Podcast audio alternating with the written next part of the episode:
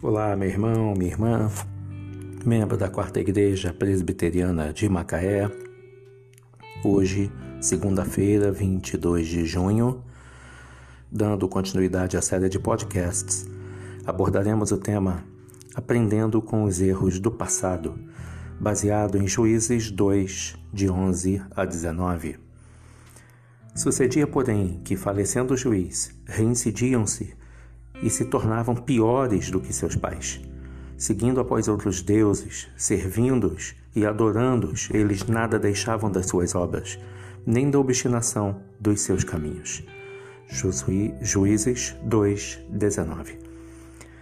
Uma coisa que aprendemos da história é que não aprendemos nada da história.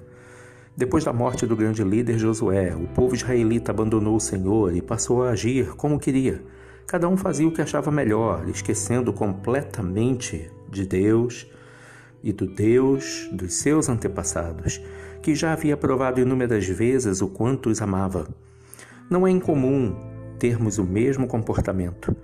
Esquecemos quem é o nosso Deus, o quanto Ele nos ama, tudo o que já fez por nós e como está sempre disposto a nos ensinar e ajudar, e insistimos em fazer aquilo que não agrada.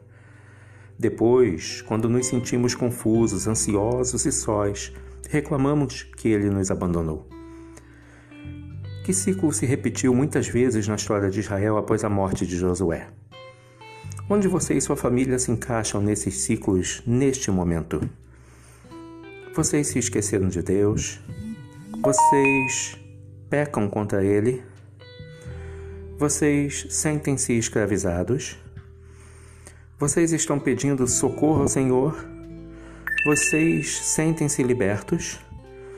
Sentem-se em paz? Que erros seus pais e avós cometeram e você pode evitar com a ajuda de Deus?